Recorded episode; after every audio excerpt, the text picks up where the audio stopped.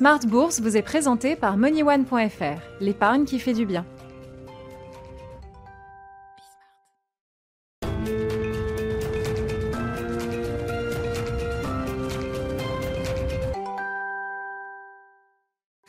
Smart Bourse, votre double dose quotidienne de marché sur Bismart en direct à la mi-journée 12h30 13h et le soir la grande édition, le grand digest de l'information économique, financière et boursière 18h30, 19h30 en direct là aussi, avec euh, trois invités en plateau qui seront avec nous dans quelques minutes dans Planète Marché pour décrypter tous les sujets qui font l'actualité des marchés euh, en ce moment. On notera à la une de l'actualité la tendance légèrement positive à Paris ce soir, un CAC 40 qui termine en, petite hausse, une semaine qui sera une semaine très américaine, hein, vous l'aurez compris, avec la réunion de la Réserve fédérale américaine à partir de demain et jusqu'à mercredi, quelques statistiques américaines importantes également pour prendre le pouls du consommateur américain qui reste quand même la clé de voûte de, l'économie américaine. On aura ainsi la publication des ventes au détail ce mercredi, le jour de la décision de la Banque centrale américaine. L'autre pan de l'actualité qu'on va largement euh, décrypter et analyser avec nos invités de Planète Marché, c'est cette vague d'opérations M&A, fusion, acquisition, qui commence à prendre des proportions importantes. Ainsi, aujourd'hui, parmi les deals annoncés, un deal majeur dans le secteur des semi-conducteurs avec le groupe américain Nvidia qui s'achète peut-être un chemin de croissance pour 5 à 10 ans et plus en mettant la main sur alors, le groupe anciennement britannique ARM Holdings, détenu depuis quelques années par le japonais SoftBank, une offre en cash et en action pour une valeur totale de 40 milliards de dollars. Dans le secteur de la santé et des biotech, on notera une biotech américaine, là aussi à l'offensive, Gilead, qui va racheter Immunomedics pour 20 milliards de dollars. Et puis, on peut noter la bataille boursière autour de euh, l'opérateur boursier de la bourse de Milan qui s'enflamme, puisque le Suisse Six, qui opère la bourse de Zurich, a fait une contre-offre face à la proposition d'Euronext ou encore de Deutsche Börse, une offre mieux disante, nous disent plusieurs sources bien informées citées par les agences. Bataille boursière donc autour de Borsa Italiana. Et puis les dossiers pending qu'on suit comme des feuilletons, le dossier Veolia Suez bien sûr ou encore le dossier LVMH euh, Tiffany. Voilà pour euh, les gros sujets de l'actualité qu'on va euh, analyser avec nos invités dans un instant. Et puis dans le dernier quart d'heure de Smart Bourse ce soir, le quart d'heure thématique, marché à thème, on parlera des millennials.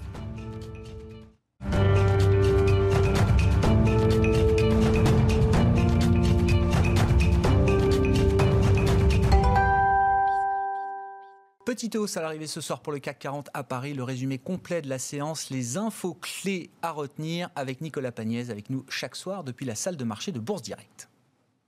La bourse de Paris clôture en hausse ce soir. Le CAC 40 gagne 0,35% à 5051,88 points dans un volume d'échange de 2 milliards d'euros. Les investisseurs ont suivi de près les rebondissements sur le plan sanitaire toute la journée. Tout d'abord, les avancées sur le front de la Covid-19 qui ont permis d'entretenir un optimisme sur toute la séance, avec notamment AstraZeneca qui reprend les essais cliniques de phase 3 de son vaccin contre la Covid-19 au Royaume-Uni, mais aussi Pfizer qui estime probable de réussir à sortir un vaccin d'ici la fin de l'année aux États-Unis. À l'ouverture des marchés américains, le secteur de la santé de part et d'autre de l'Atlantique aura pourtant eu la mauvaise surprise de découvrir un décret signé Donald Trump visant à faire baisser les prix de vente de certains médicaments aux États-Unis en alignant le prix de vente de ceux-ci sur le prix le plus bas recensé dans les grands pays industrialisés. Une décision qui n'a pas manqué de faire reculer les grands laboratoires comme Sanofi, Bayer ou encore Roche sur les marchés boursiers. Sanofi qui perd 0,55% à la clôture du marché parisien. Gilead, de son côté, bénéficie de l'offre de rachat qu'elle a présentée sur Immunomedics. Immunomedics qui, qui développe un traitement contre le cancer du sein. Une opération estimée à plus de 20 milliards de dollars et dont le prix par action est proposé à 88 dollars. Immunomedics qui gagne de son côté à Wall Street 100% de sa valeur. Aux États-Unis, toujours, Nvidia se positionne pour acheter ARM Holdings, le fabricant de semi-conducteurs britannique. L'opération estimée à 40 milliards de dollars doit encore obtenir l'aval des autorités de la concurrence dans les pays concernés. Et aux États-Unis, toujours Biden a rejeté l'offre de Microsoft sur TikTok pour s'associer avec Oracle. Si l'on ne parle pas de vente, le Wall Street Journal dévoile plutôt un partenariat stratégique privilégié qui laisserait la gestion des données personnelles des, utilisateurs américains à Oracle, mais sans lui partager sa technologie pour autant. Côté élément de contexte à présent en Europe ou même en France, la Banque de France estime que le PIB devrait se contracter de 8,7% dans l'Hexagone en 2020. L'institution estime également que la France devrait revenir un peu plus vite que prévu à son niveau d'avant-crise. Et en zone euro, la production industrielle continue de progresser en juillet. Elle progresse de 4,1% donc sur le mois de juillet, après les bons de 12,2% en mai et 9,5% en juin. Et si on regarde ce qui se passe du côté des valeurs à présent, Dassault Aviation gagne 9,13% après avoir vendu 18 avions Rafale à la Grèce sur fond de tension avec la Turquie. Total qui perd de son côté 1,51% euh, euh, à cause du repli des cours du pétrole.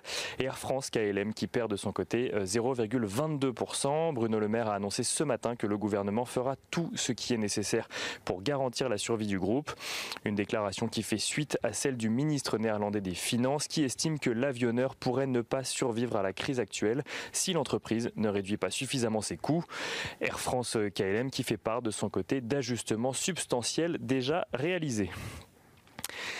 Demain, pour finir, les investisseurs pourront suivre les nombreuses statistiques tout au long de la séance. Tout d'abord, ils pourront prendre connaissance de la production industrielle et des ventes de détail en Chine pour le mois d'août. L'estimation définitive de l'inflation en France pour le mois d'août également sera communiquée, ainsi que l'indice ZOO du climat économique euh, en Allemagne pour le mois de septembre. La production industrielle en août et euh, l'indice Empire State sur le moral des industriels en septembre sera publié aux États-Unis. Et côté entreprise, on attendra les résultats semestriels de Rothschild Co, Poxel, JL Evans ou encore Fermentalg. Nicolas Pagnès avec nous tout au long de la journée en fil rouge sur Bismart pour vous livrer les infos clés de la séance du jour et le soir évidemment pour le résumé complet après la clôture des marchés européens. Dans Smart Bourse, depuis la salle de marché de Bourse Direct, le CAC ce soir 5051 points en clôture en progression de 0,3%.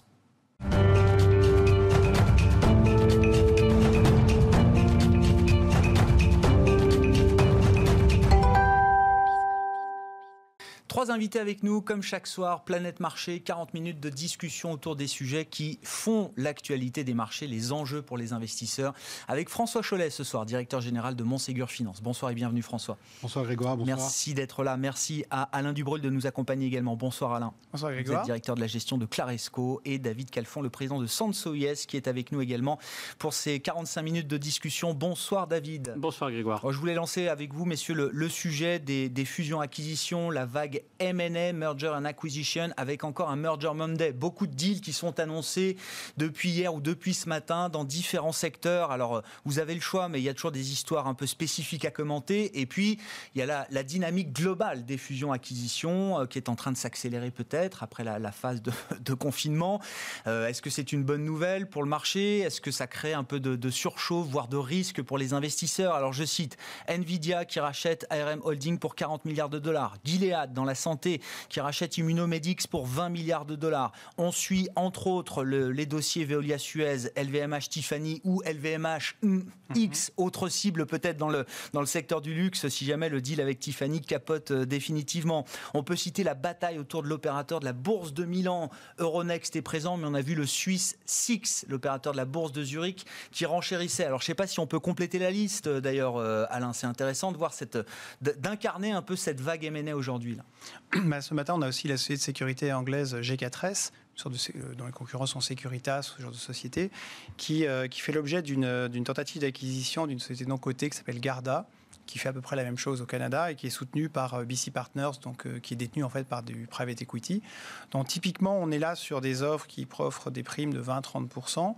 Il s'agit en fait de, créer des acteurs plus gros dans des secteurs qui sont un peu, je ne dirais pas sinistrés, mais en tout cas dans la sécurité, il y a des parties qui croissent beaucoup, mais il y a des parties qui sont aussi sous pression, notamment tout ce qui concerne la gestion du cash, sociétés comme Loomis, oui, avec le cash qui disparaît, c'est des activités qui sont potentiellement génératrices de cash, mais sur lesquelles l'évolution du métier en fait est un peu binaire. Donc pour revenir globalement sur les mouvements de M&A qu'on voit aujourd'hui, qu'est-ce qu'on peut en tirer, je dirais, comme, comme conclusion? La première, c'est que après les baisses de valorisation qu'on a vécues avec le Covid, on a euh, cette idée que le monde va quand même repartir un jour. Peut-être encore quelques trimestres, le temps qu'on ait un vaccin, des remèdes, etc. Mais on voit bien que bah, le, monde ne va pas s'arrêter. Donc les entreprises qui ont une vision long terme se positionnent pour saisir des opportunités qui vont leur permettre de se renforcer. Alors pourquoi les acquisitions aussi? Dans un monde, je pense que le monde de demain aura malheureusement sans doute encore moins de croissance que le monde d'hier. Donc la croissance étant plus difficile à aller chercher de manière organique, eh bien c'est plus tentant aussi de la compléter par acquisition. Alors si les valorisations ne sont pas trop exagérées et que par ailleurs l'argent reste disponible, gratuit et encore bien présent, eh bien les entreprises auraient tort de s'en priver. On voit aussi dans les offres qui sont faites depuis euh, quelques mois un certain nombre d'entreprises où le management finalement fait des offres euh, allez, 10, 20, 25% au-dessus du cours de bourse, qui nous remet quasiment au niveau de l'année dernière, mais guère plus, juste pour renforcer leur contrôle. Alors officiellement, elles disent qu'elles veulent sortir de la bourse, mais on sent bien que le prix de l'offre est dimensionné de telle sorte qu'on passe de 20 à 60% avec l'aide d'un fonds. Mais quelque part, le but, c'est surtout de se renforcer à bon compte, parce que si on se positionne à horizon 2-3 ans, c'est des cours d'entrée pour les managements. Il y a un peu d'opportunisme pour certains insiders, euh, managers de certaines sociétés. C'est ce que. Moi, c'est mon avis. Ben oui, d'un point de vue euh, gérant, c'est un centre d'opération où j'ai pas tellement envie d'apporter, typiquement. Mais en même temps, ça veut dire aussi que le management qui a une vision à 2, 3, 4 ans pense que bah, demain sera meilleur qu'aujourd'hui et ça veut dire que quelque part, euh, même avec cette prime, il y a encore de la valeur à attendre sur un horizon un peu plus long sur ces valeurs, ce qui est plutôt encourageant aussi. On peut rajouter dans les l'offre de Patrick Drahi sur Altis aussi, enfin typiquement, qui doit estimer que son groupe est, est très sous-coté par rapport à la valeur des actifs aujourd'hui. Certes, sur Altis, on n'est pas au niveau des plus bas d'il y a un an et demi, mais enfin si on regarde l'histoire longue du groupe, ça reste un niveau quand même, enfin à l'horizon de Patrick Drahi, c'est évidemment une énorme opportunité. La difficulté, c'est qu'avec le droit néerlandais, ça va être difficile de refuser. Donc là encore, le minoritaire euh, n'est pas forcément euh, très bien traité. Mm. Bon, dans ces opérations de fusion-acquisition, David, entre opportunisme, sécurisation de la croissance peut-être pour le prochain cycle, qu'est-ce qui vous intéresse Je crois qu'il y a surtout une bonne nouvelle, c'est qu'on a quand même une validation industrielle euh, des valorisations. Donc ça, moi j'aime toujours lorsqu'il y a un petit peu ce, côté euh, vie réelle. On dit toujours oui les marchés financiers c'est déconnecté de la réalité, etc. Bon bah là il y a des gens qui euh, mettent de l'argent euh, et pas juste pour acheter un petit morceau. Hein, ils rachètent l'entreprise et sur des valorisations qui sont certes riches, mais qui pour eux ça dépend des secteurs, j'imagine. Hein. Alors effectivement, c'est ça, parce que voilà, euh, télécom versus semi-conducteur, on n'est pas dans J'avais en tête hein. Nvidia, j'avais en tête Alors, sur le, Nvidia. Très bien, prenons l'exemple et, et, ce qui est intéressant, parce que tout le monde dit oui, le, Nasdaq va trop haut, le Nasdaq est trop cher, euh, etc. Moi, je dirais juste deux choses, c'est que un, effectivement, on a quand même cette validation industrielle. On voit bien que euh, quelqu'un comme Nvidia voit de la valeur à payer Arm Holding à 40 milliards de dollars, ce qui est quand même pas peu cher, en, même en, multiple de, de, valo, même s'il paye une partie en action, etc. Donc, un, c'est qu'il y a une vraie euh, valeur sur ces niveaux-là. Et deuxièmement, euh, il ne faut pas oublier, la techno, c'est quand même le seul secteur aux États-Unis, avec la santé, où on a des révisions de bénéfices positives. Donc euh, là aussi, ça vient quand même valider certaines choses. Alors après, que le Nasdaq corrige, etc., on pourra en reparler, mais euh, en tous les cas, c'est bien d'avoir euh, ce, soutien de valorisation, voilà, cette validation industrielle. non, mais alors, j'aime bien l'idée. Nvidia, effectivement, dans un secteur porteur, le cycle ou le super cycle des semi-conducteurs, on pourra en discuter, mais mm. voilà, on achète la croissance, on achète le futur. Dans d'autres secteurs, on profite plutôt. Alors, d'un marché déconnecté de la réalité, j'en sais rien, en tout cas d'un marché qui n'arrive plus à, valoriser ou à revaloriser certains pans entiers de la cote, certains secteurs. C'est-à-dire c'est c'est comme un marché qui est quand même noyé dans les incertitudes. Euh, qu'on soit clair, hein, quand on voit un petit peu euh, le, jeu, quand on suit les, euh, les estimés des analystes, on prend le consensus dans l'ensemble. Hein. on ne va pas euh, pointer du doigt un analyste plutôt qu'un autre. On va, on va, prendre le consensus. Mais euh, on, voit bien la difficulté de, ce métier dans le contexte actuel. Mm. Euh, il prévoyait moins 40% sur les bénéfices du Q2 aux US. Finalement, on termine à moins 30%. il y a quand même 10% d'écart, hein. c'est en dollars, ça fait un peu d'argent. là, on, prévoit déjà des, des, reprises de bénéfices pour, pour l'année 2021 mais autant jeter une pièce, franchement, ah c'est très difficile. Donc c'est pour cela que euh, c'est quand même, quoi, c'est pas évident qu'on ait problème à, valoriser. Mais là, effectivement, il faut faire confiance à ceux qui sont à l'intérieur de ah l'entreprise. Et, s'il y a des chefs d'entreprise qui disent, voilà, moi je suis prêt à payer ça, etc., bon, peut toujours avoir des erreurs, hein. mais euh, quand c'est un management qui rachète des titres de sa propre société, ils sont pas moins légitimes euh, que les autres, voire un peu plus peut-être. près ce qui se passe. je comprends. Oui, Alain, vous vouliez dire un truc? Non, je dirais que dans les opérations des M&A, il y a celles qui sont des opportunités financières, par exemple celle de sur Altis, puisque le fait qu'il rachète en plus, ça va rien changer à la boîte. Peut-être que ça lui donnait plus de plus de discrétion pour mener quelques opérations euh, diverses, ou de restructuration de dette, ou, etc., ou, de, ou encore baisser les coûts. Mais euh, dans le cadre de Nvidia et ARM, on a une fusion qui est un peu plus industrielle, puisque bon, Nvidia, pour rappeler, hein, c'est une société qui est spécialisée dans les cartes graphiques. Mm. Et qui, qui, évidemment a énormément le vent en poupe en même temps. Et ARM, c'est plutôt une société qui est sur les, les puces, enfin, sur le calcul.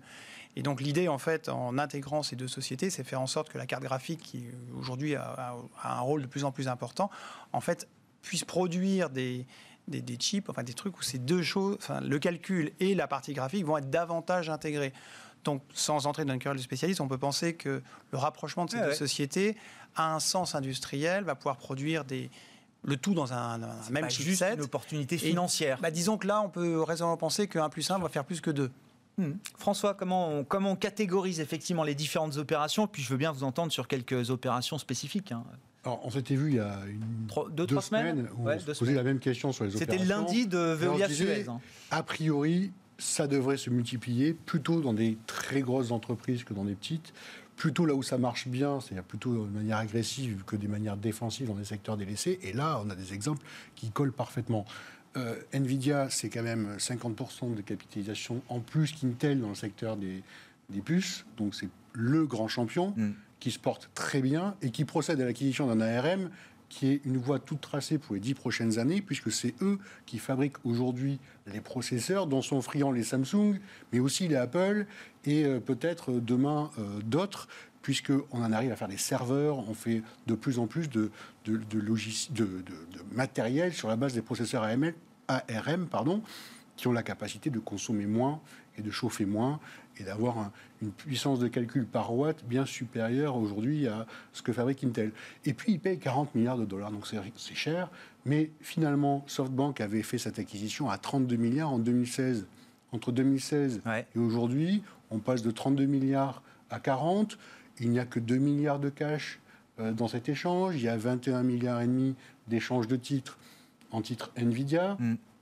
Et puis euh, 5 milliards euh, si tout se passe bien d'un point de vue exécution, euh, clairement, c'est pas non plus des primes qui paraissent extraordinaires par rapport à ce qu'on a vu. Il y a une discipline financière dans ce deal, vous dites, parce que 40 milliards, vous dites, c'est oui, ça paraît quand même monstrueux, 40 milliards. Euh, Quand vous savez que ça, Apple euh, va équiper ses prochaines générations à la fois de téléphones, mais de tablettes, mais aussi de, de, de, de laptops avec ces, ces puces-là, euh, clairement, vous vous dites que c'est un avenir tout tracé et à long terme que est en train de s'acheter Nvidia euh, comme débouché pour ses, pour ses processeurs et, et ça pour nous, ses cartes graphiques. Ouais, ça nous dit quoi du cycle des semi-conducteurs? C'est le super cycle infini, ça continue non, au même rythme de croissance Comme par hasard, les deux secteurs stars de la bourse 2020, la techno et ensuite, on parlait de Gilead dans la santé. Oui, la santé. On ne peut pas dire que ce soit des secteurs qui sont mal valorisés par les marchés. Et ils ont un carnet de chèques à peu près profond, puisque tous les investisseurs sont prêts à financer n'importe laquelle de leurs décisions de croissance externe. Donc, ce ne sont pas des opérations de croissance externe défensive, c'est bien les champions qui partent à l'attaque d'autres champions. Et on peut reprendre l'offre également euh, sur la bourse. Euronext, ça se porte très très bien, les transactions se sont multipliées, la volatilité a amené beaucoup de chiffre d'affaires pour ces entreprises-là, elles sont en pleine santé pour se lancer des opérations de, euh, agressives comme celle-là. Donc clairement, on n'est pas du tout dans une phase où on est en train d'essayer de ramasser des canards boiteux euh, pour se faire des parts de marché à bas coût. Non, non, on vient chercher l'avenir euh, en allant directement gagner du temps avec des concurrents. David Calfon. Oui, et il y a peut-être un point commun à, à tout cela, c'est que on est quand même dans des industries, quoi, là, là, où on paye des, des, multiples plutôt euh, relativement riches, on est dans des industries qui offrent de la visibilité. Ouais. Et c'est le point commun euh, lorsque effectivement vous dites voilà il y en a pour 10 ans. Euh, Gilead dans la santé c'est pareil, on achète des pipelines et, euh, et sur les, les, transactions financières là aussi ce sont des, des rentes. Donc euh, je crois que c'est vraiment le point commun. Et dans le contexte actuel où encore on manque cruellement de visibilité, pas totalement étonnant qu'on soit prêt à payer cher pour, pour avoir cette sécurité finalement. Pour compléter sur les Alain Dubrul, bien sûr. En fait, il euh, faut se rappeler que enfin, sur, sur, très longue période, pendant jusqu'en 2015 à peu près, les semi-conducteurs, c'est une activité qui était très cyclique, où en gros, euh, ce qui comptait, enfin, il y avait la demande qui était plutôt en croissance, mais parfois l'offre euh, arrivait de manière ouais. un peu énorme. Et il y a des phénomènes de stockage, déstockage très violents. À... Voilà, la demande était plutôt en hausse, mais en réalité, il fallait être un ultra spécialiste parce que parfois il y avait des excès d'offres qui faisaient que les prix s'effondraient. Donc c'est un secteur extrêmement volatile. Alors que ce qui le rend finalement un peu moins volatile aujourd'hui, au-delà des difficultés du leader qui est Intel, qui a un petit peu de mal, qui a peut-être pas assez investi, donc du coup qui n'est pas forcément avec les meilleurs produits, il y a des challengers qui arrivent, c'est que les semis, on les retrouve maintenant dans tout. Alors c'est vrai qu'en 2005-2007, c'était un peu le rêve, on se disait qu'il y aurait des semi-conducteurs dans le frigidaire et il y a eu, mmh. il y a eu une sorte de boom sur le secteur, qui, il y a un crash derrière, mais aujourd'hui, ce, cette réalité arrive. C'est-à-dire qu'avec les smart grids, avec la 5G, l'idée que des puces, il y en aura dans le frigidaire, dans n'importe quoi, ça devient plus crédible. Et en fait, la croissance des semis ne repose plus uniquement sur le PC, comme ça pouvait être le cas avant, ou sur le smartphone éventuellement il y a 5 ans. Mais on a aussi la voiture intelligente, on a les réseaux intelligents. Donc le, ils sont au cœur dont on rêvait il y a quelques années commence à, prendre forme euh, aujourd'hui. Voilà. C'est-à-dire les drivers de la demande, ah euh, à l'époque, on en rêvait, mais maintenant, ils sont vraiment là. Ils sont relativement diversifiés, mais il y, a, suffisamment de chapitres pour être sûr que les semis vont vraiment croître dans les prochaines années sur plusieurs pieds et pas uniquement sur un ou deux. Tous les logiciels, c'est un point important aussi, c'est qu'il y avait des, barrières de logiciels qui faisaient qu'on était enfermé avec Intel, avec, euh, avec AMD. Ou... Là, c'est fini. Euh, tout s'est ouvert. Tout s'est ouvert et, l'ensemble des, opérateurs sont capables de fonctionner aujourd'hui sur tous les processeurs, y compris de cette génération euh, ARM. Enfin, les Qualcomm, par exemple, qui sont les leaders des processeurs pour les téléphones portables, l'ont bien compris. Au, passage, le champion français, ST Micro, dans ce super cycle des semi-conducteurs, face à des géants américains, Nvidia plus ARM Holdings demain. Euh, ils s'en sont pas mal sur des niches. Bien, bien positionnés. Ils s'en sont pas mal sur des niches. Ça faisait partie effectivement de ces acteurs qui avaient beaucoup de mal parce qu'ils étaient dans une course de géants. Et euh, chaque fois qu'ils avaient un peu d'avance sur une technologie ou sur euh, des aspects particuliers d'équipement des systèmes en chips, ils, se faisaient rattraper et ils avaient beaucoup de mal à monétiser cela. Ça a beaucoup changé depuis maintenant 3-4 ans. Donc ça fait partie des dossiers que une gérante chez nous avait, avait identifié dans les niveaux de cours euh, qui n'ont plus rien à voir avec ce qu'on a mm. aujourd'hui, mais c'est une très belle histoire de retournement. Et aujourd'hui, c'est un groupe qui offre de plus en plus de visibilité, justement, on en parler. Euh, et, je pense que c'est, euh, en tout cas parmi les valeurs de la techno en France, une valeur à regarder pour les prochaines années. Bon, ST Micro a profité de l'engouement du jour pour le secteur des semi-conducteurs avec ce deal annoncé entre Nvidia et ARM Holdings pour 40 milliards de dollars. Un mot quand même. Alors, Veolia Suez ou LVMH Tiffany, euh, François Qu'est-ce qui vous intéresse le plus là, dans, les feuilletons euh, français? Veolia Suez, c'est déjà pareil, la troisième semaine. Donc, euh, on est dans des épisodes de communication sur la surenchère maintenant des, de la manière dont on pourra traiter. Suez prépare son plan de défense pour se, défendre seul. J'ai vu que le fonds d'infrastructure Antin déclarait aujourd'hui qu'il y avait des trucs à faire avec euh, Suez, laissait entendre qu'il y avait peut-être des cartes à jouer de, avec, euh, aux, côtés de, aux côtés de Suez. Est-ce qu'il y a une défense crédible à attendre du point de vue de Suez? sur, euh, La capacité à préserver l'emploi, voire à le développer en France. Et intégrer Bertrand Camus et certaines de ses équipes voilà, du comité, du conseil. Il ne faut pas se tromper, on est au début de cette aventure.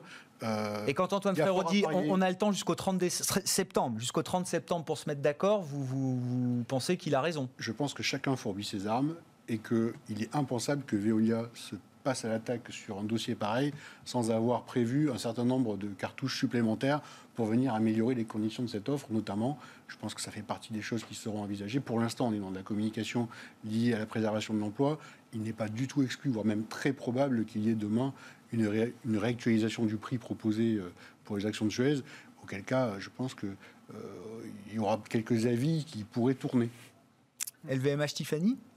C'est encore LVMH Tiffany ou c'est LVMH euh, cherche une autre cible désormais en plus de la bataille juridique qui va se qui va se s'enclencher avec Tiffany? Là, je pense que LVMH Tiffany est un divorce qui est acté et consommé. Ça y est, c'est consommé pour vous. C'est difficile de revenir sur la table des négociations après cela. Est-ce qu'il y a des cibles pour LVMH La réponse est oui. Elles sont nombreuses. Euh, on parlait souvent de Richemont euh, comme une cible potentielle. Richemont, c'est 30 milliards de, valeurs euh, boursières. Maison mère de quartier. hein. Oui, euh, c'était aussi une cible potentielle d'ailleurs pour Kering, qui, qui- qui était assez complémentaire dans ces métiers-là. Enfin, euh, il ne faut, faut pas se tromper, euh, Bernard Arnault et le VMH, c'est 200 milliards de valeur boursière aujourd'hui, ils ont les moyens d'acheter à peu près n'importe quoi dans le secteur du luxe.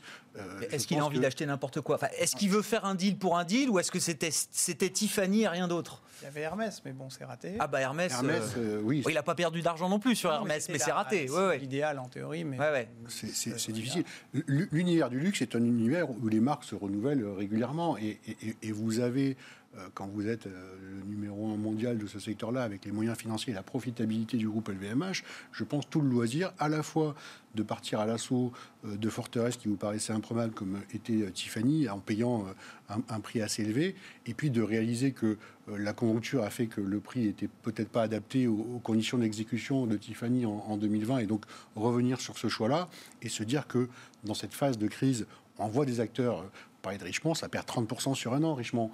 Euh, si vous prenez le groupe Swatch euh, en Suisse, on est dans le même ordre d'idée. Il y a quand même des acteurs qui sont fragilisés par euh, ce qu'il se passe. Et donc, ce seront d'autant plus d'opportunités pour la suite si Bernard Arnault souhaite ouvrir son carnet de chèques à nouveau. Je sais pas, Alors, une opinion, une, une spéculation sur l'avenir de LVMH. euh, Sur LVMH, en fait, Alain c'est Dubreuil. un groupe assez diversifié euh, qui, qui est quand même le, enfin, qui est la, la mémoire du luxe. Enfin, c'est le véhicule d'investissement pour les investisseurs puisqu'il est plus diversifié que les autres. En même temps, comme souvent, euh, même dans les grands groupes, ça repose quand même sur deux gros moteurs qui sont euh, de Vuitton et Dior. Et en réalité, c'est Vuitton qui a tiré le groupe et qui avait, il y avait une transition dans la marque il y a 4-5 ans qui faisait qu'il y avait un petit moment d'interrogation. Et comme ça se gère sur le long terme, ils l'ont plutôt bien géré et Vuitton est toujours aussi scintillant. Et donc c'est bien, mais après, quand on regarde les acquisitions a- que le groupe a fait sur 20 ans, bon, ça reste quand même Vuitton et Dior. hein. Le reste, ça va, mais c'est pas c'est pas ça qui a fait le, forcément la valeur. Alors, ça a permis de diversifier, de limiter les risques, de créer du- de- une sorte de taille critique, enfin une taille critique si besoin. Mais je pense, il n'y a aucune obligation pour moi, euh, pour LVMH, de faire Ouais. des acquisitions. comprends. Ils peuvent rester le périmètre là et Une question Et- qui peut se poser, c'est de savoir si à terme ils resteront dans les spiritueux, parce qu'ils ont un accord avec euh, Diageo. Pour l'instant, ça a l'air relativement verrouillé, donc euh, bon. On verra la suite du dossier euh, LVMH Tiffany. Le titre Richemont hein, prenait 3-4% je crois vendredi. Euh, bon, je pense que ça vaut si c'est pas un peu de spéculation de marché. Je sais pas s'il est vendeur, euh, Johan Repert, le patron de Richemont, on sait pas.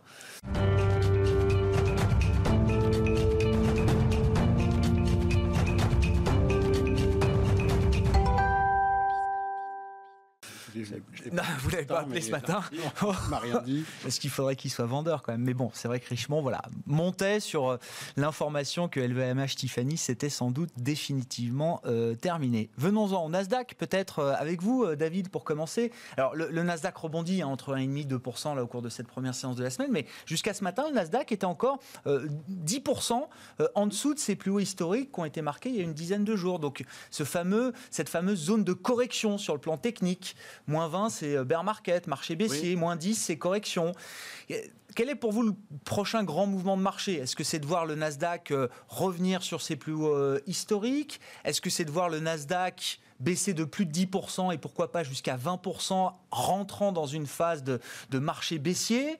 Est-ce que c'est voir d'autres marchés prendre le relais euh, après le Nasdaq et la tech américaine? Euh, Grégor, si je peux me permettre, je vais me faire quand même un petit moment d'humilité. Je suis gérant de portefeuille. Et Je ne suis le, pas non, non, le, le métier du gérant de portefeuille, voilà, c'est Ben pas oui. de prévoir ce qui va se passer, c'est de s'adapter à ce qui se passe et qui n'était pas forcément prévu. Voilà. Bon, Et on se prépare je à quoi referme, je referme Eh, la, mais bien la- sûr. la- la parenthèse. Non, La question reste nous- la même. On nous- se prépare à quoi bah, euh, chez- Samsung, on a encore une devise. On se prépare toujours au mouvement inverse de ce qui est en train de se passer actuellement. Ouais. On est toujours, ce que j'appelle moi, gentiment contrariant. Mm, C'est-à-dire que, effectivement, euh, quand on a des marchés qui montent, bah, au bout d'un moment, on commence à mettre en place des couvertures. Et puis on attend, on se dit que finalement, un jour, il y a bien un moment où il y a une respiration, où ça baisse. Et puis on essaye de. de- quand, quand tout s'effondre et quand tout baisse, bah, on se remet un petit peu à l'achat, etc. Voilà. Bon, ça, c'est juste la logique euh, d'investissement que, que nous cultivons chez, tactique, euh, chez c'est ça, Samsung. c'est la partie tactique de l'investissement, Exactement, exactement. Donc, effectivement, je vous aurais dit que euh, on se serait vu euh, 10%. Il y a oui, 10%. Ça. Sur il y a 10%, il y a euh, une semaine. Ouais. On n'était pas à l'achat euh, sur, ouais. sur, le, sur le Nasdaq. On se disait que bon, bah, c'était effectivement. Alors on peut trouver plein d'explications. Hein, et ce qu'on disait tout à l'heure, la visibilité. Il y a quand même un soutien euh, des révisions de bénéfices, hein, parce que c'est quand même quelque chose qui est, euh, qui est important. Il y a cette soif de visibilité et, de, et de, de, de, de, croissance dans un monde où il y a, on le disait tout à l'heure, de moins en moins de croissance et il y en aura encore de moins en moins. Donc, pour ça que les valeurs de croissance vont rester soutenus. Maintenant, euh, voilà, il faut quand même que le, le, marché respire, il faut que, que, que, ça, que ça vive un peu, que ça bouge un peu, et Bien surtout euh, qu'on n'arrive pas sur des, sur des excès tels. Alors, ce qui était intéressant, c'est qu'effectivement, on a eu pendant deux semaines euh, un petit mouvement de, de rotation. Alors déjà, rotation géographique, parce que le, le Nasdaq, ça a quand même entraîné les marchés américains qui avait été, on peut le dire, d'une insolence rare mmh. euh, au cours de l'été. Euh, donc là, pendant euh, la semaine dernière, on a vu les marchés européens qui ont surperformé, et d'ailleurs pas que les marchés européens, le marché japonais, voilà, tout, tout, le reste du monde. Le fait qu'on n'ait pas baissé, hein, c'est juste ça, parce qu'on a un peu monté, mais c'est surtout on n'a pas baissé. On pas baissé. Et, et, ça nous a permis de surperformer. Exactement. Donc il y a eu une petite correction de, de cette surperformance insolente des, des, des, marchés américains. Euh, voilà. Donc maintenant, euh, l'effondrement du Nasdaq, il, à mon avis, il n'est pas pour demain. D'accord. Pour ben toutes voilà. les raisons qu'on a J'ai quand même voilà. une réponse oui, alors. C'est ça. Voilà. Non, non. C'est et encore une fois. Perdre 20-30% sur le Nasdaq, ça peut toujours arriver. Ça peut arriver. On n'en sait rien. Mais Et- c'est pas ce qui est dans les cartes aujourd'hui. Non, mais j'ai envie de dire, même moins 20%, euh, est-ce que ça serait si grave que ça sur un marché euh, qui a autant progressé aussi rapidement? Ça avait repris 70-80% par rapport Alors, au point pour- bas, hein, la tech américaine. hein. Ouais, disons que depuis Pour le le- début pour on est à plus 25. en vrai. Voilà, on est à plus 20. Oui, c'est ça, mais au point bas, ça a repris Ouais. 70-80% avant Mais la sur un secteur où les résultats ont progressé. Oui, c'est ce que dit David, effectivement. Il y, a, il y a du rationnel quand même derrière. Et alors après, Même si on peut euh, discuter du Oui, oui, niveau de oui. valorisation. hein, mais après, il y, a- il y le sujet de la concentration Oui. hein, sur cette poignée de valeurs, hein, donc le- les fameux euh, GAFA, FANG, voilà, on les appelle comme on veut, mais on sait qui ils sont. Euh, et, euh, et- ces titres-là, ils ont quand même un impact assez significatif sur les valorisations et les performances du marché. Vous retraitez le S&P 500, donc qui était, quand je suis parti du bureau, à plus 5 depuis le début de l'année, euh, vous enlevez la performance de cette dizaine de Oui. valeurs, oui, on est flat, hein, on Oui, est à oui. zéro à peu près. Oui, Donc euh, voilà, et pareil, on a fait l'exercice sur les valorisations. On, sait que le marché américain, on est sur 22 fois les bénéfices à peu près euh, en ce moment. Vous retirez cette dizaine de valeurs, on tombe à 18. Alors c'est pas donné, Ouais. mais euh, voilà. Et Oui, ça corrige un peu. ce que dit David, en fait, euh, Alain si on prend euh, le Russell 2000, qui est vraiment les, toutes Ouais. les valeurs, on est euh, finalement à moins 5 euh, year to date. En fait, si on, si on Ouais. enlève les, les- la dizaine de grosses tech, Ouais. les valorisations et même la performance, si on retraite du dollar, et oui, c'est ça. entre l'Europe et les États-Unis ne sont pas J'adore. Sont assez similaires en Ouais. réalité. Donc il y a vraiment un effet. euh, L'Europe grande- n'a pas tant démérité que ça, vous dites. bah, les grandes valeurs technologiques, la dizaine, mais qui pèsent, euh, qui pèsent maintenant 7 trillions enfin, de, de dollars quand même, ça devient considérable. Sur Apple, à lui tout seul, pèse le CAC 40, donc il faut, faut se rendre compte de ce que ça représente. Mais si on enlève cette poignée de valeurs, en réalité, il n'y a pas une réelle déconnexion entre les performances des euh, 1980 Ouais. valeurs américaines Ouais. et les 2000 ou les 1500 valeurs européennes, en fait. Bon. Et en termes de mouvement de marché, alors je sais pas, est-ce que est-ce que euh, est-ce qu'on est forcément équilibré? Est-ce que les États-Unis ça reste le marché américain? Est-ce que l'Europe a une carte à jouer malgré tout? Est-ce qu'on peut euh, revaloriser un peu l'Europe euh, au détriment des États-Unis hein? En fonction de ce qui vient d'être dit avant, moi, je tendance à penser que il y a quand même, c'est aussi lié à des, des flux de, de fonds. hein. Enfin, l'argent va vers ce qui est sûr et visible. Aujourd'hui, si on se replace un peu dans la situation sanitaire, ou qu'est-ce qu'on voit? On voit que ça pourrait pas être pire qu'avant, mais que le temps que ça s'améliore, ça va prendre euh, encore pas mal de temps, et que il va falloir un, vaccin. Ce sera peut-être plutôt l'année prochaine. Le temps que les gens acceptent de se faire vacciner, on va dire qu'on sera vraiment tranquille. Enfin, espérons dans un an. Mm. Dans un an, à l'automne 2021, on se dira maintenant c'est bon, on peut vivre normalement. Enfin, espérons que ce soit ça. Mais même si c'est ça, ça veut dire que pendant encore quelques trimestres, on va être euh, tous porter des masques, on va pouvoir pouvoir aller donner des fêtes, les, les restaurants vont être un peu sous contrainte, le, voyage, les voyages internationaux vont être difficiles. C'est quand même frappant de voir que dans l'hôtellerie, on a un, un été difficile, mais là, ça se détériore à nouveau. À Paris, on est passé de moins 85, à- on est, on est à moins 90%. Donc il n'y a pas de rémission, hein. ça reste très compliqué dans certains secteurs. Et donc, ça veut dire que dans un environnement où, où il y a certains secteurs sous pression et on manque de visibilité, bah, les secteurs euh, sûrs, type la tech, continueront à attirer des flux. Là où la question pourra se poser, c'est quand l'horizon va vraiment Mm. s'améliorer pour un retour à une vie espérons, normale. Là, je pense qu'il y aura peut-être une rotation sectorielle plus forte où la tech, qui est vraiment une valeur, qui joue un rôle de valeur refuge, ce qui n'était pas le cas avant, c'était des valeurs de croissance volatiles. Aujourd'hui, c'est des valeurs, ce sont les nouveaux Nestlé d'une certaine façon, auront probablement, alors je ne sais pas si elles baisseront, mais en tout cas, il y aura peut-être plutôt une remontée du reste et les valeurs tech qui sous-performeront à ce moment-là. Et quand la Banque de France nous dit ce matin, finalement, ce ne sera pas 10% euh, de baisse de PIB cette année, ce sera peut-être plutôt euh, moins 8-7, je crois, hein, selon la prévision qu'ils ont réajustée euh, à la hausse. Est-ce qu'on est déjà en train de se dire, tiens, il y a un petit momentum de révision macro à la hausse, on est peut-être en train de regagner un peu de, de, dynamique ou de visibilité quelque part Ça, je crois que les marchés l'ont déjà intégré. On a bien Cette partie-là de révision, elle est déjà intégrée. L'effet rebond meilleur qu'attendu. Je crois que les marchés l'ont bien euh, pris en compte. Les estimations de résultats pour l'année se sont d'ailleurs plutôt redressées. On était plutôt à moins 35, moins 40. Là, on est plutôt à moins 25, moins 30 selon les, métriques qu'on utilise. La question maintenant, c'est que oui, l'économie tourne à 95% de ce qu'elle était avant au lieu de 80. Il reste ces 5%, les 5 les plus durs à qui, sur certains secteurs, vont être eh difficiles à récupérer pour au moins quelques trimestres. Hmm. Donc la, révision à la hausse de la Banque de France, vous dites c'est no news pour le marché. C'est déjà quelque chose qui était intégré euh, ah, sur le plan macro et sur le plan micro, sur le plan de la dynamique des résultats des entreprises. François, vos commentaires sur le marché? Euh, Un premier qui consiste à dire qu'à un moment donné, euh, ce qui est beau est déjà cher et a de bonnes chances de le rester si le contexte de taux reste identique. Donc ça, je partage à peu près cette opinion, même si moi, j'ai du mal à investir dans des entreprises avec l'espoir que dans 40 ans, les, profits auront remboursé mon investissement. J'avoue que j'ai un peu de mal, mais c'est parce que je dois être un peu trop vieux. De même, je me sens maintenant un peu vieux parce que j'ai le sentiment que le fameux clic à mortar dont on parlait dans les années 2000, euh, les gens ont oublié que vous pouvez être une superbe plateforme technologique pour faire de la réservation d'hôtels, booking.com, etc., valoir des milliards et des milliards. Si derrière, il n'y a pas d'hôtel pour faire euh, malheureusement vos chambrées, euh, s'il n'y a pas accord derrière, vous faites comment euh, pour exister dans la tech? Vous ne pouvez pas avoir l'un sans l'autre. Et donc, j'ai le sentiment qu'on est en train de payer peut-être la visibilité et la qualité un peu hors sol, de manière un peu désincarnée, et qu'à un moment donné, il va falloir mettre les pieds sur terre et vérifier que certaines entreprises euh, qui sont là pour la bonne exécution des choses restent toujours présentes euh, dans les yeux des investisseurs. Donc ces GAFAM, elles ne sont pas totalement immunes de ce qui se passe dans d'autres secteurs de l'économie qu'elles ont parfois d'ailleurs participé à, affaiblir hein, avant la crise du, Covid. Je, pose cet exemple-là ah, en disant regardez ce que devient une plateforme de réservation. Mais on peut se poser la question pour un Amadeus sur la bah, réservation des, des voyages. Amadeus, ça quand même, le, cours de bourse s'est effondré. Hein. Ouais, quand même être réaliste. Malgré la grande qualité de cette entreprise. Donc, c'est, voilà, vous avez ce, ce constat-là. Et puis, constatez aussi que si vous avez de la visibilité, mais pas beaucoup de croissance, le marché n'en veut pas non plus. Alors là, c'est un autre sujet.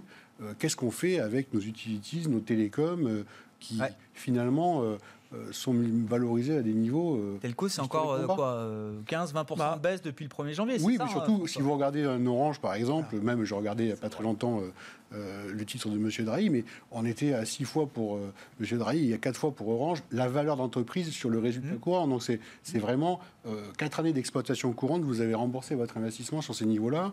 Un président qui ne cesse que de vouloir recommuniquer sur le fait qu'il va vite, vite, vite redistribuer du dividende mmh. dès lors qu'il aura l'accord euh, de ses gouvernants et de son actionnaire euh, pour ce faire. Euh, bref, vous avez ces anomalies-là sur le marché. Elles sont là. Pourquoi le marché n'en veut pas des télécoms bah, C'est parce qu'en fait, historiquement, Alain Dubrul. À mon avis, sur les télécoms, le problème, c'est que c'est des, des, business à gros cash flow mais ils ont en permanence été obligés d'abord, ils ont eu plus de concurrence que prévu, enfin, en particulier en France, et surtout ils ont un besoin d'investissement.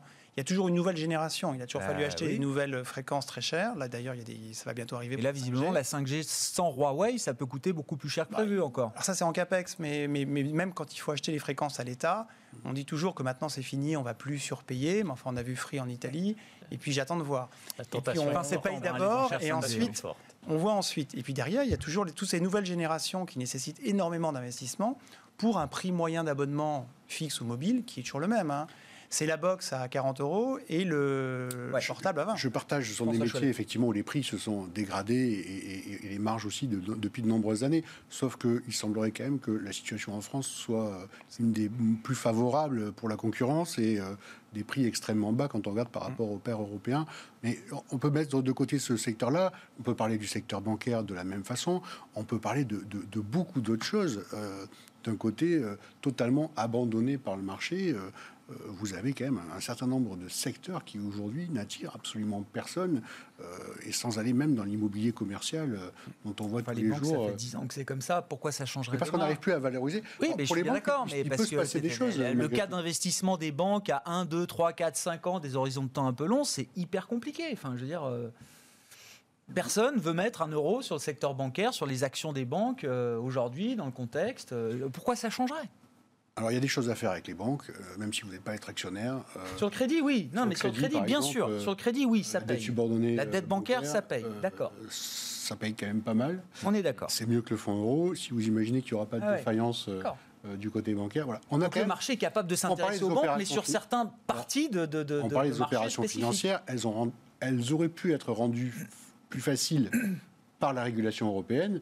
On a attendu 10 ans, mais on commence à voir des choses. Ce qui se passe en Espagne aujourd'hui, c'est peut-être l'amorçage d'une nouvelle tendance où on va voir peut-être ces métiers très fragmentés, notamment en Italie, en Espagne et encore peut-être en France, euh, trouver le- la solution à des fusions euh, pour essayer malgré tout de, de recréer de la valeur. Parce que là, c'est vrai qu'il y a un vrai sujet. L'Espagne essaye de donner le ton euh, aujourd'hui avec une fusion Bankia euh, CaixaBank. hein, Ils essaient de réorganiser, la politique Ah ouais. de réorganiser un secteur qui est en difficulté. Il nous reste deux minutes, euh, David. Vous vouliez évoquer le, le segment de la dette d'entreprise, la dette corporate. Alors oui, on parle des marchés actions, mais les marchés encore plus gros sont celui de la, ceux des dettes d'entreprise, euh, euh, avec un, un- un comparatif entre le- la manière dont le marché américain traite ses dettes d'entreprise et celle dont le marché européen traite ses dettes d'entreprise. Oui, alors la, la raison pour laquelle ce, ce marché nous, nous intéresse, c'est qu'effectivement, pour nous, il y a encore une poche de valeur Ouais. là-dedans. Le rebond n'a pas du tout été aussi fort que sur les marchés actions.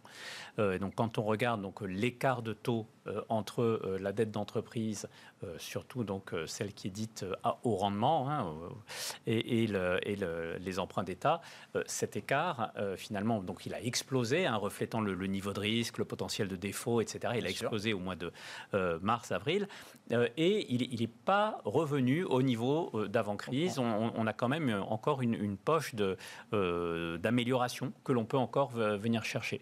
Et ce qui est intéressant, c'est qu'on on regardait les, les taux de défaut, euh, parce que tout le monde a dit, oui, c'est normal, euh, Ben oui. il y a énormément de défauts, etc. On intègre le risque de défaut. Bon, alors, on a regardé, euh, pour le moment, on peut regarder que les, les défauts des 12 derniers mois. hein. on regarde ça en période glissante. En zone euro, on est à 1,1%. Alors, c'est un peu plus haut qu'avant, mais c'est quand même très, Ouais. très bas. Deuxième chose, comparatif, c'est qu'aux États-Unis, cette- ce même chiffre, il est à 10%. Hein.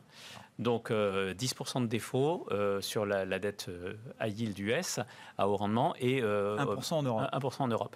Et ce qui est intéressant, c'est que c'est d'autant plus intéressant, c'est qu'effectivement, euh, en, en zone euro, il y a une vraie volonté hein, euh, au niveau euh, politique euh, et en, en- en prenant toute la chaîne, hein, de la Banque centrale européenne, euh, via les banques, euh, via euh, les prêts garantis, etc.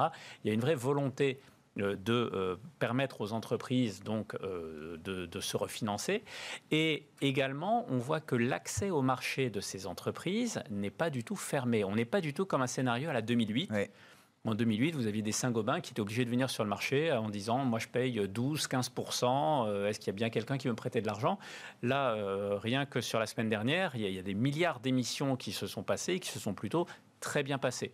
Donc, tout ça ne fait pas un- le cas d'une explosion des taux de défaut. Et donc, on se dit que les écarts de rendement, euh, Il y a un là, peu de valeur peut-être dans la dette de européenne, bon, Ouais. tout en étant évidemment très sélectif, Ouais, dossier oui, par dossier. hein, bien sûr, non, non, mais je suis d'accord. mais rester compliqués. Mais L'idée d'une vague de défauts qui surgirait comme ça, vous dites c'est un risque qui est finalement assez contenu assez au regard de tout le soutien public, Tout à fait. Banque centrale et État, qui est mis sur la table Et aujourd'hui. d'autant plus que quand on regarde le mur des remboursements, c'est plutôt 2023-2024. 20 secondes, François.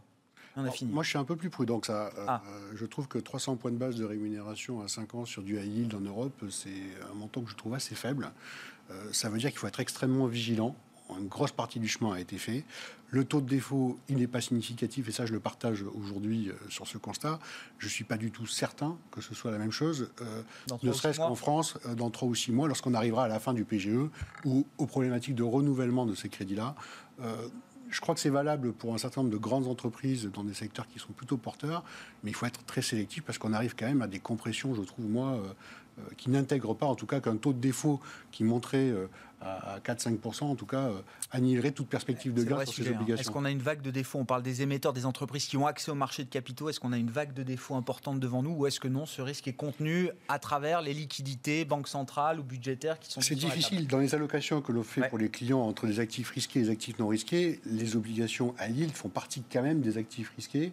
Et il faut les manier avec précaution parce qu'on a vu que la, sanction, c'est peut-être moins 10 en début d'année. On a pu avoir un creux pareil sur ces obligations-là.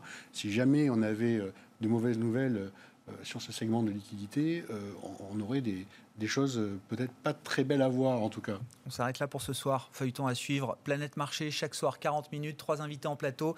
François Cholet était avec nous ce soir, Monségur Finance, David Calfon, Sanso Yes et Alain Dubrul, Claresco.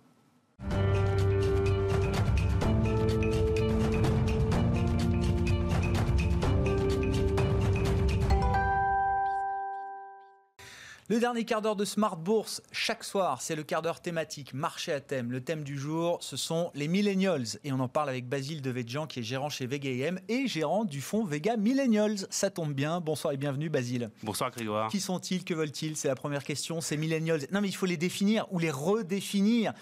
Euh, qui sont les, enfants de cette génération? Que veulent-ils? Quelles sont leurs attentes? Quels sont leurs comportements? Quels sont leurs modes de vie? Voilà, on a 10 minutes pour répondre à cette question et savoir comment ça s'incarne en termes d'investissement dans le fonds Vega Millennials. D'accord. Alors les, les millennials, ils sont nés entre 1980 et 2000, donc ils ont entre 20 et 40 ans aujourd'hui.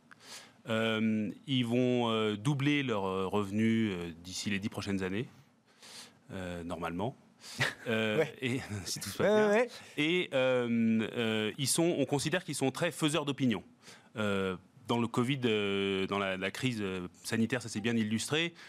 si vous vouliez utiliser une nouvelle application, regarder un film ou quoi que ce soit, bah, souvent les gens sont tournés vers des millénials pour leur dire qu'est-ce que je regarde, est-ce que c'est Disney Plus, tu connais, ça marche, WhatsApp, c'est comment, et ainsi de suite.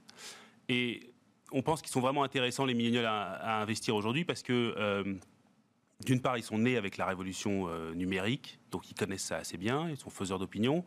Euh, et d'autre part, les comportements ont beaucoup changé.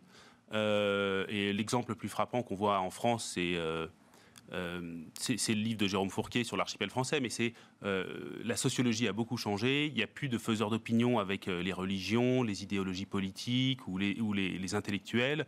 Tout ça se fait sur les réseaux sociaux. Mm. Et, les, et les millénials, ils se sont accaparés ça. Et donc, c'est eux qui vont construire les nouveaux géants de demain.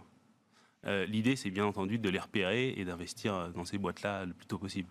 Forcément, en termes d'investissement, parce que vous avez cité des exemples qui sont bah, les plateformes de notre quotidien, hein, que ce soit le streaming vidéo, que ce soit les applications de communication, les réseaux sociaux, on pourra dire un mot de TikTok peut-être euh, avec vous. Donc forcément, le fonds Vega Millennials, c'est un fonds tech avant tout, ou est-ce que c'est aussi plus que ça, euh, Basile? Est-ce que l'influence des millennials se, dissémine au-delà des seules applications technologiques jusqu'à des secteurs plus traditionnels? Alors oui, l'influence des millennials va au-delà de ça. Et, votre propos l'illustre bien parce que, en fait, euh, ces sociétés-là, elles sont nées dans la tech souvent. Euh, Amazon, Google, Apple, tout ça, c'était des boîtes de tech avant. Mais maintenant, Amazon, c'est une boîte de distribution. Euh, il y a des boîtes qui font de la finance, comme Adyen. Il y a des boîtes qui font de l'éducation, comme Chegg. Il y a des boîtes qui font euh, un peu tous les métiers du monde, des médias, comme Google. Et donc, ils sont sortis de la tech pour aller ailleurs. Si on regarde, euh, ils sont même plus classifiés comme tech. Hein. Je crois que Facebook, Google sont classifiés comme, médias, télécom, c'est ça. Qui hein. sortent et eh régulièrement, ils continuent à sortir petit à eh il y a beaucoup de fintech aujourd'hui qui sont classés en tech elles vont peut-être être classées en financière eh à un moment, parce que sinon on met tout en tech. Tout, la tech envahit et bien sûr, tout notre quotidien. Euh, donc, euh, dans le fond, aujourd'hui, la tech, ça fait environ 40% du, portefeuille, pour illustrer le propos. Donc, ça reste euh, la, clé de demain, mais ça n'est pas tout. Et puis, les comportements des millénials, il faut bien voir qu'ils s'appliquent à tout. Ils sont très attachés aux valeurs des entreprises, des millénials. Euh, si vous avez un comportement euh, choquant, si vous avez un comportement raciste, euh, les millénials, ils vont arrêter d'acheter votre produit. On considère aujourd'hui que deux tiers, ce sont les sondages, deux tiers des gens regardent les valeurs de l'entreprise pour acheter le produit. Et si ça ne correspond pas, ils arrêtent d'acheter le produit, ils font des boycotts. Chez les millénials, on est au-delà de 90% déjà pour ça. Le risque de réputation et de controverse pour une entreprise qui est confrontée aux millennials, qui cherche à adresser les millennials, n'a jamais été aussi important qu'en 2020 Jamais. Et il y a des exemples positifs et négatifs. Si vous prenez l'exemple de Nike avec euh, Capernic, ils ont tout de suite épousé Pour la cause. hein, euh, Black Lives Matter, le joueur de Voilà. football américain, Football c'est ça, américain, hein, le quarterback, il s'est Voilà. agenouillé pendant l'hymne américain alors que tout le monde est debout avec la main sur le, sur le cœur. Ça a beaucoup choqué les Américains, mais ils voulaient se battre. C'était le début de Black Lives Matter. Nike a épousé sa cause. Il a été euh, radié de la NFL quand même. Ouais, ouais, ouais. Euh, Nike a épousé sa cause. Bah, et les ventes de Nike ont bondi. Euh, D'un autre côté, vous avez toujours sur la communauté afro-américaine Gucci qui avait sorti un, un- un pull qu'on appelait Blackface, qui était un accident euh, euh, enfin de, de coloris, quoi, ouais. totalement involontaire. Il y a eu un boycott de Gucci pendant plusieurs mois aux États-Unis qui a affecté les, les cours de Ce bourse. qui serait euh, passé totalement inaperçu il y a peut-être quelques années encore devient un événement majeur, un événement de marché, un événement industriel pour certaines marques. Absolument. Et si on regarde la France, où on a tendance à ancrer ce genre de choses, il y a, tout eu un, il y a eu tout un débat sur l'objet social de l'entreprise. Mhm. C'est exactement ça. C'est-à-dire qu'on veut identifier les valeurs de chaque entreprise et à qui elles correspondent et, et comment on va vendre le produit. Est-ce que c'est une génération qui a, euh, alors j'allais dire, les moyens de ses ambitions? C'est-à-dire, ce sont des influenceurs. Vous avez dit leur, euh, leur pouvoir d'achat va euh, Doubler. doubler dans les 10 ans, c'est ça, ça, d'ici euh, 2030, Basile, hein, si je reprends, voilà, d'ici 2030. Néanmoins, c'est quand même une génération alors qui va devoir euh, éponger un certain nombre de passifs, euh, sans, sans même mettre dedans la dette Covid qui va venir s'accumuler. Je veux pas qu'on ouvre le débat là-dessus, euh, Basile, mais on nous dit que c'est une génération quand même qui va devoir éponger pas mal de, pas mal ouais, du passif accumulé par les générations précédentes. C'est une génération qui a moins de chance au Ouais. démarrage.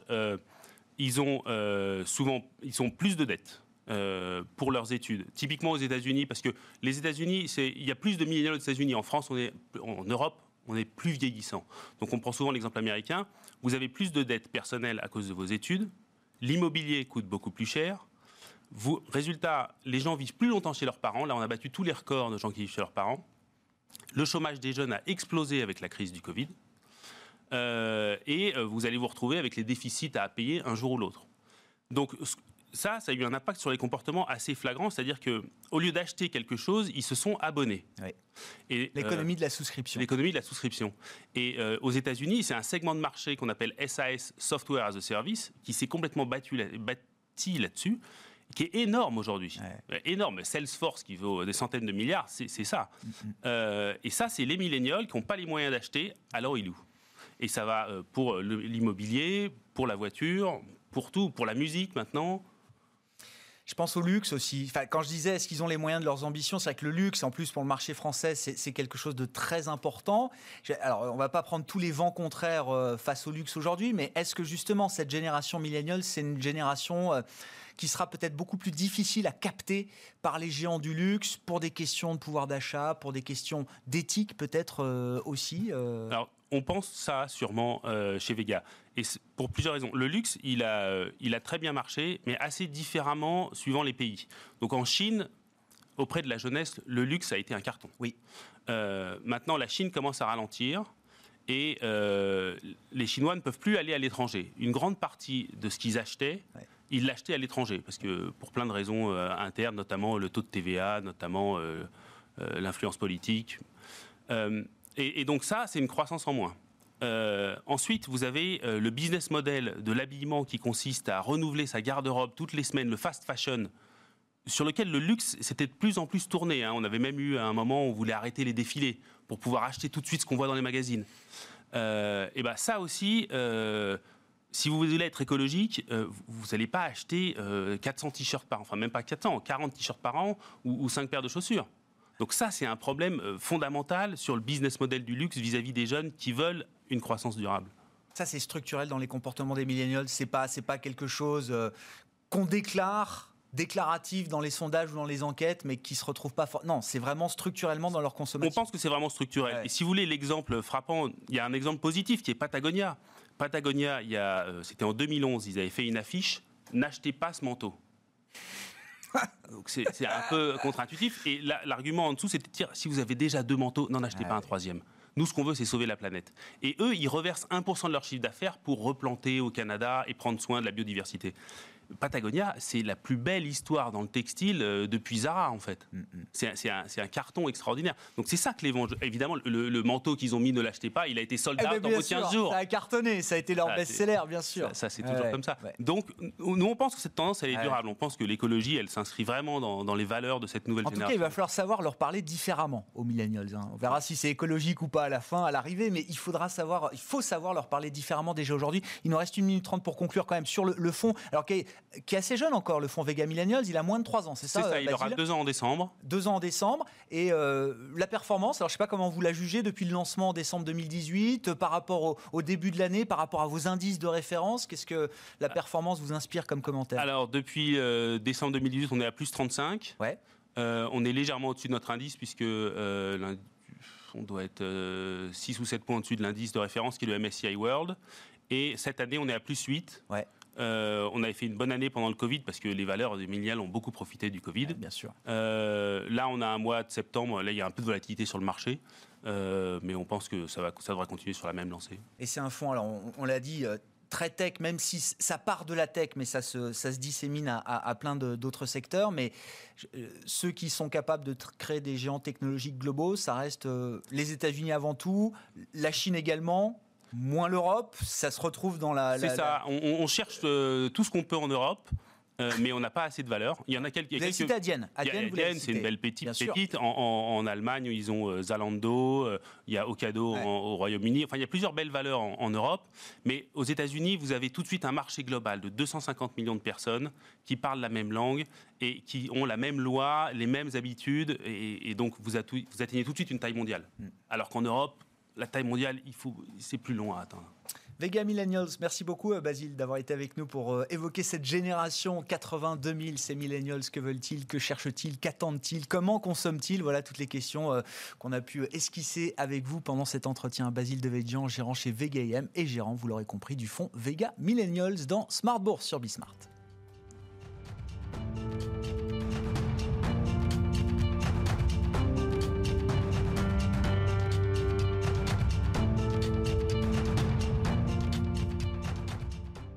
C'était Smart Bourse avec MoneyOne.fr, l'épargne qui fait du bien.